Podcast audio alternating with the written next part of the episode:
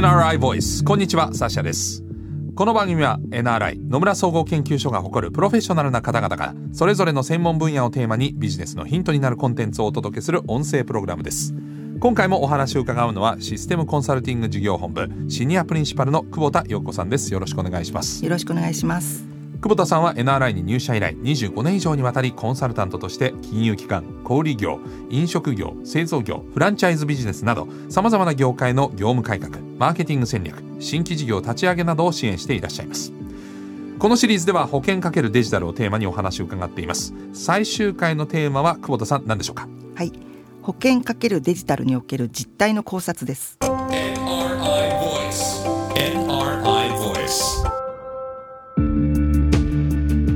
はい、えー、第3回、まあ、前回ですけれども生命保険分野のデジタル化について具体的なお話も伺ってきましたけれども、まあ、最終回は保険かけるデジタルにおける実態の考察ということでこれどういったお話なんでしょうか、はい、今までデジタル化の重要性とかその事例などをお伝えしてきましたけれども、はい、最終回となる今回は保険会社が今後デジタル化に取り組んでいく上で押さえておいた方がいいなと思う点についてお話ししたいなと思います。なるほど、まあ、どこをデジタル化するかどの分野をっていうのは会社の方針にも関わってくるということで経営にも非常にこう密接に関係することですよね。そうですね。まさにそういった点で見た場合に現状をこう考察するとまだまだ改善しないといけないんじゃないかなと思われるところがありますのでそういったところをお伝えしたいなと思います。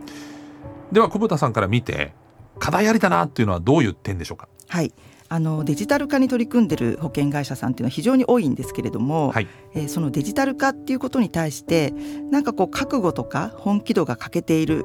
こうなんちゃってな取り組みをしているようなあの企業っていうのが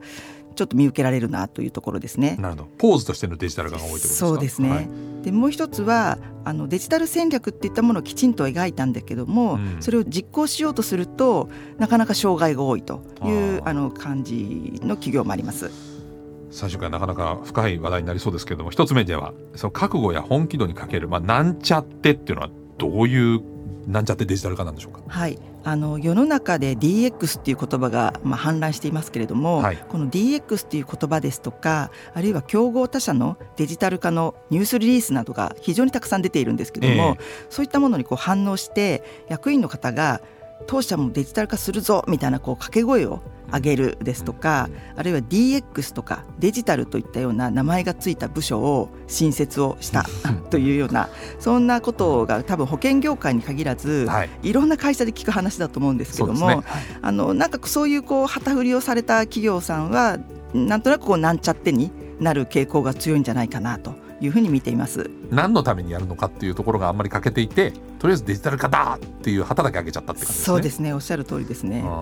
そのなんちゃっての部分でいうと具体的に言うとどういうところがなんちゃってなんですか、はい、そうですね。あの何社かのちょっと事例をあの会社名は言えないんですけども、はい、お伝えするとあのとにかくこう国内外のデジタルを活用した事例を集めるところから始めて、はい、こういっぱい集めた中で自社でも使えそうなものがないかなっていうようなことをこう模索したりですとか、えー、あのあるいはこういろんな業務分野で適用できそうだなっていうのは集まったんだけどもじゃあ結局どこからうちは手をつければいいのっていう判断がつかないで迷ってしまってるっていうような企業さんがありましたし、うん、はい、あとこう部分部分であのこうデジタル化を取り組もうとしていて、はい、なんかこう全体感がない。つぶつぶでここだけデジタルここだけデジタルみたいな進め方をしてしまっている企業というのもあります。なるほど。それじゃ困りますよね。はい、うんあとはあの技術先行でいろいろなこう実証実験などを繰り返している企業ってすごく多いんですけども、はい、あの実証実験はあくまでも実験でそれをこう本格導入しようとするとあのいろんな部署との調整ですとか、うん、えー、現業との調整みたいなことがたくさん発生してしまって一気にこうスピード感が落ちてしまっているっていうような企業さんもあります。なるほどまあ、いずれにしてもその何のためにデジタル化をして本当はデジタル化っていうのは企業の例えばその業績の改善につながったりとか顧客満足度を上げるためにあるわけですよね出口として。はいだけどそこじゃなくてなんかこう入り口の方で盛り上がっちゃってるっていうことですよね。そうですね。あの何のためのデジタル化なのかとかデジタル化で何を目指したいのかっていうこうビジョンがなくで結果として技術先行の打ち上げ花火のようなデジタル施策がこう並んでるみたいな、もうそこには全く顧客が存在してないっていう顧客理解ができてないままのあのデジタル化みたいなところが一つ目の問題点ですね。なるほどまあ、目的化してしまったデジタル化、はい、えー、もう一つはデジタル戦略は描いているけれども実行に至るまでの障害が多い。これはどういったことを、えー、想像すればいいんでしょうか？はい。会社というこう組織で一丸となってデジタルに向けてこう行動を変えるっていうのは実は意外と難しくて、ええ、あの縦割りのあの組織になっている保険会社って特に横串の連携を図ろうとすると、ものすごく難しくてせっかく描いたビジョンとか戦略といったものが、こう絵に描いた餅になってしまうっていうようなケースがあの多くなってます。グループ一体でやっていくんだ、はい、でもできませんみたいな、はい、はい、例えばどういうことでしょう？そうですね。あの結構早くからデジタル化に取り組んでいる企業っていうのは、はい、あの先ほどあのお伝えしたなんちゃってっていうのではダメだなっていうのにやはり気づくんですよね。はい、で気づいた結果デジタル戦略をあのすごくかっこいいものを描いてるんですね。うん。うん、なんですけどもあのその描いた戦略が表紙の名前を他社の名前に変えても通じるじゃないっていうような自社のこうビジネス戦略と全然リンクしてない、うん、やっぱりちょっとキラキラしたようなあの戦略になってしまってるっていうようなケースがありますし、はい、はい、あとはそのプランを作って、えー、実行しようとした時にあの先ほどなんちゃってと同じように何のためだっけこれっていうように立ち戻ってしまうっていったようなところもあります。一度こうデジタル戦略っていうのも描くと総論賛成なんですね皆さん。格論反対、はい、はいはい、なんですけども総論賛成だよいいんじゃないの。だけど現業に影響の小さい ニッチな分野からやっとけばいいじゃないみたいに言われてしまっているとかあるいはこうたくさんこう関係する役員さんがいらっしゃる時に、やっぱりこう何人もいる役員さんの意識を統一なかなかできないっていったところであの止まってしまっているような企業さんっていうのもあります。なるほどね、えー、これはでもどうなんでしょうね。その障害が多いっていうのはやっぱり現実問題になった時にでもなってなっちゃうってことですか、ね、全体はいいと思ってるけど。うん。やっぱりその作り方に問題があるんだと思うんですよね。えー、先ほどもおっしゃられたようにあのデジタル化が目的になってしまっていて、うん、そもそもデジタル化で何したいの、うん、お客様との関係をこう変えたいとかあのそういったビジョンがないままに、技術に飛びついて何かしようっていうようなプランニングをしてしまうとどうしてもなんちゃってだったりとか描いたものが絵に描いた餅になってしまったりっていうのになりがちかなと、きちんと自社のビジネス戦略をどうしたいかそれをデジタルでどうあのサポートするのかっていう考え方で練られたデジタル戦略であれば前に進みやすいとは思います。まあ、普通に考えて顧客の獲得だけを考えてもデジタル化すれば例えばその窓口がない地域にも顧客が一定リーチできるとか細かいことを一つ一つ考えても多分あのポジティブなことの方がよっぽど大きい気がするんですけどね。そうですね、ええ、どうしてもあの現業とのしがらみみたいなものを、なかなか断ち切れないとか、うん、あのそういうところはあるのかなと思いますね。なるほどね。そこは難しいですね。ドライとウェットの間みたいなところもありますけれども、はい、えー、まああのいろんなパターンがあるということですけれどもじゃあ解決策っていうのはいろいろご覧になってる久保田さんから見て何かあるんでしょうか？はい。あのやはりトップの方から末端の社員の方まで継続的にデジタルに関する、まあ、DX の教育っていうのはやはりしないといけないんだろうなと思います。やっぱり今までとは違うあの体の使い方頭の使い方をしなければいけないのでそれはちょっと教育をする必要があるかなと思いますしあとこうビジョンを描いた時にあのやっぱりやったことがないやり方をしようとしているので怖いですよね。なかなか一歩を踏み出せないっていうことを考えるとできるだけ早く小さく始めて、はい、走りながら良くしていくっていう新しい習慣を身につける必要があるんじゃないかなと思ってます。はい、はい、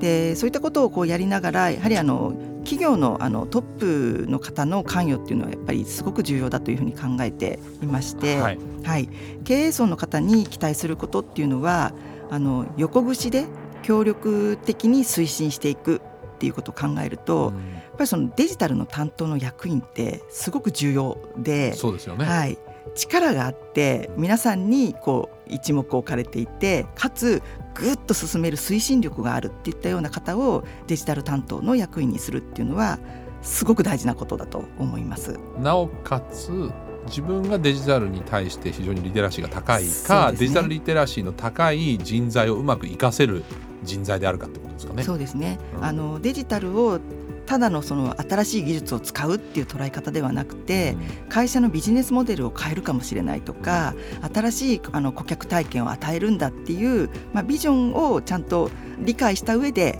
デジタルを進めていけるような方であればもしかすると必ずしもデジタルリテラシーはあのなくてもいい,、ね、いいのかもしれない、ねはい、マネジメント能力が高いかってことですよね、はい、あともっと言うとそのさらに上にいるトップの人がその人に対する信頼感がどのぐらいあるかということもそうですね。非常にね。はい。重要だと思います、はい、決定権がどのぐらい持てるかというところかもしれませんが、はい、その他にも何かありますか？はい。あのスピーディーな意思決定が行えるようにビジョンは大きく握って、推進は要所要所のポジションに責任と権限を与えていくっていったことができるかどうかっていうのは重要だと思います。まあ昔みたいにハンコがいっぱい押されないと話が進まないだと今の時代にはちょっと良くないですよね。そうですね。あのやっぱり大きくビジョンは握るっていうところは重要だと思っていて、向かう方向感はこっちですよねっていうのは必要ですと。はい、でそこがもう分かってるんだからあとは任せようっていったようなあの任せる側にも多分怖さはあると思うんですけども、はい、はい、そこはあの非常に重要なのかなと思ってますし、はい、あとはあの人材という面でも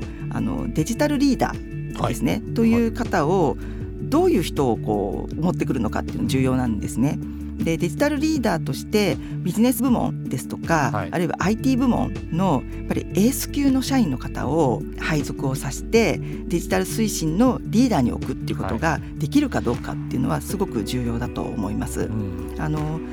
デジタル技術を今後活用していこうと思うと例えばデータの分析に長けている人を外部からあの採用するとか、はい、あるいは外部にあの委託するとかっていうことはもちろんできるんですけども、うん、会社のビジネス戦略とマッチしたあのデジタル戦略を推進していこうとするのでやっぱりデジタルリーダーは内部で育てていくっていうのがあの必要なんじゃないかなっていうふうにあの考えています。そう考えると先を見据えるとそういう人材も取っていかなきゃいけないってことですよね。そうですね。従来型の保険会社ってあのすごくこう石橋を叩いて渡るような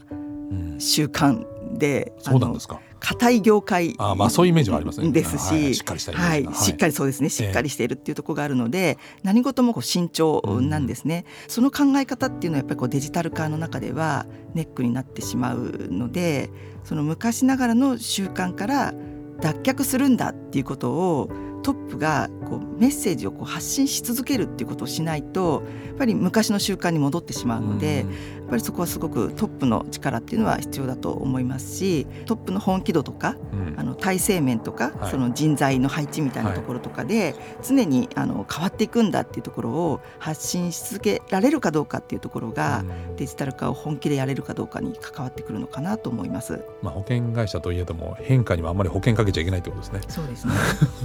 はい。そうですね。はい。えー、ここまで久保田さんには全4回にわたって保険かけるデジタルをテーマにいろんなお話を聞かせていただきました、まあ、本当にあの目から鱗とあとまあそういう現状なんだってなかなかね知らないような保険業界のお話も伺ったんですけれども改めてデジタル化に取り組んでいくには保険業界は今後どうしていったらいいかというのを、えー、久保田さんから、えー、まとめてメッセージいただけますか？はいあの保険業界どうなっていくかっていうところなんですけどもあの1回目で紹介したようなこの損保の支払い業務みたいにあの人がやるよりもデジタルが得意なところっていうのはどんどんデジタル化が進んでいくと思いますので、はい、逆にそのデジタル化が進むと我々生活者もあの今までと同じことなんだけどもそれが早く正確にしてもらえるっていうメリットがあるので、はい、そこはどんどん推進されていくんだろうなっていうふうに思っています。えー、はい、はい、今後期待したいなと思っているのは2つありましてあのこれまでの話の繰り返しになるんですけども予防とか減災といったところとあとは人ならではのサービスっていう、この2つがあのポイントになってくるんじゃないかなと考えています。はい、予防減災っていうのはその鍵となるのはやっぱりデータなので、保険会社ってこうデータ持ってるっていうふうに思われがちなんですけどもそれ結局契約データですねそれは管理されているんですけども顧客データの活用はまだこれからですしあの保険会社の内部のデータだけではなくてあの外部のデータと組み合わせることでもっといろんなことができるようになるというふうなあの期待感もあります。ね。はい。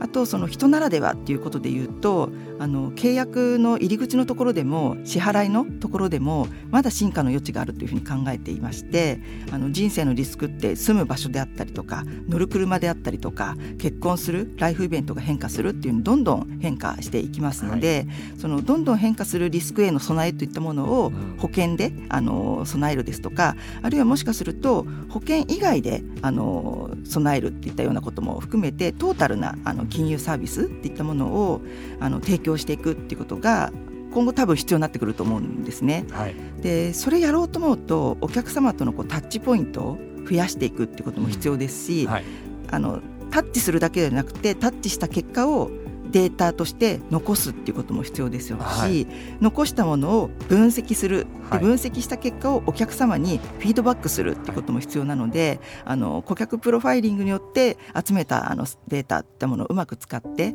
パーソナライズしたサービスっていうことにあの向かっていくっていうのは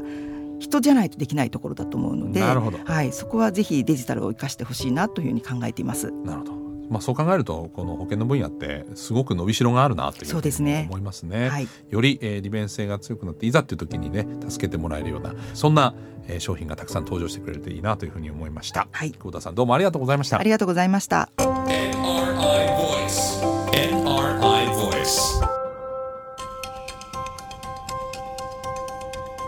サッシャナビゲーターでお送りしてきました NRI Voice 今回はね、えー、保険の、えー、デジタル化でしたけれどもね、まあ、あの一番の驚きはこうデジタル化することによって、えー、今まではね保険っていうのは例えば事故に遭った時、えー、病気になった時にその保証してもらえるっていう発想だったんですけど保険に入っていくだけで例えば病気になりにくいとか事故起こりにくいみたいな方向にですね入っておくとより安心になるという方向性がひょっとするとデジタルをうまく使っていくとなっていくというのはすごく素敵な未来だなというふうに思いました。そうなっていくことをさらに期待したいです。この番組は Apple や Google などのポッドキャストのほか NRI のウェブサイト内からもお聞きいただけます。NRI ボイスで検索してチェックしてください。NRI ボイスこのシリーズでは全4回久保田陽子さんにお話を伺いました。またお会いしましょう。ナビゲーターはサッシャでした。